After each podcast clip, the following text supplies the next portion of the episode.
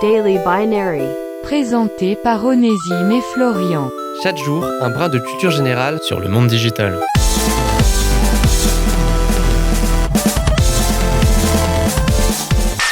Aujourd'hui dans Daily Binary, on avait envie de vous causer, comme pour pas changer, d'un truc dont on entend tout le temps parler sans pour autant savoir ce que c'est. Un peu de cloud computing, ça vous tente? Le cloud computing, ou en bon français de France, informatique en nuage, ou en mauvais québécois du Québec, info nuagique, se réfère à la mise à disposition de ressources informatiques à la demande via Internet. Votre compte Google Drive, où vous allez stocker vos photos de bronzette estivale par exemple, ben c'est du cloud. Mais concrètement, le cloud, ça implique quoi réellement? En gros, chaque action que vous allez réaliser sur Internet va nécessiter un envoi de requêtes vers un serveur tiers. Par exemple, si vous regardez une vidéo YouTube, vous allez réaliser une requête d'accès directement sur un serveur possédé par Google, vu que YouTube appartient à Google, sauf que pendant longtemps, les serveurs étaient directement présents dans les infrastructures des entreprises.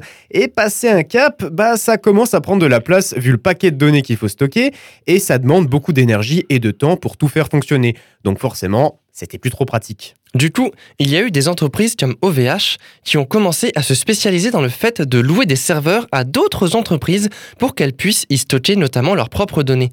Sauf que rapidement, il y a eu d'autres problèmes, un peu les mêmes qu'on a cités avant d'ailleurs, et c'est là que badabam, le cloud est arrivé. En soi, le cloud est dans la continuité de l'externalisation des serveurs, mais en beaucoup, beaucoup plus rapide. Tout va y être automatisé et tout va pouvoir être contrôlé à distance bien plus facilement.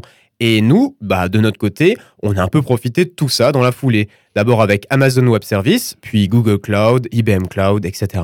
Après, le gros problème du cloud aujourd'hui, et donc des data centers, c'est que ça consomme beaucoup d'énergie, genre plus que la consommation de la France entière, et l'électricité nécessaire pour les faire fonctionner n'est pas toujours des plus propres, comme aux États-Unis, où elle est issue principalement du charbon. À voir l'évolution dans les prochaines années. C'était Daily Binary, rendez-vous demain pour une nouvelle dose de culture générale sur le monde digital.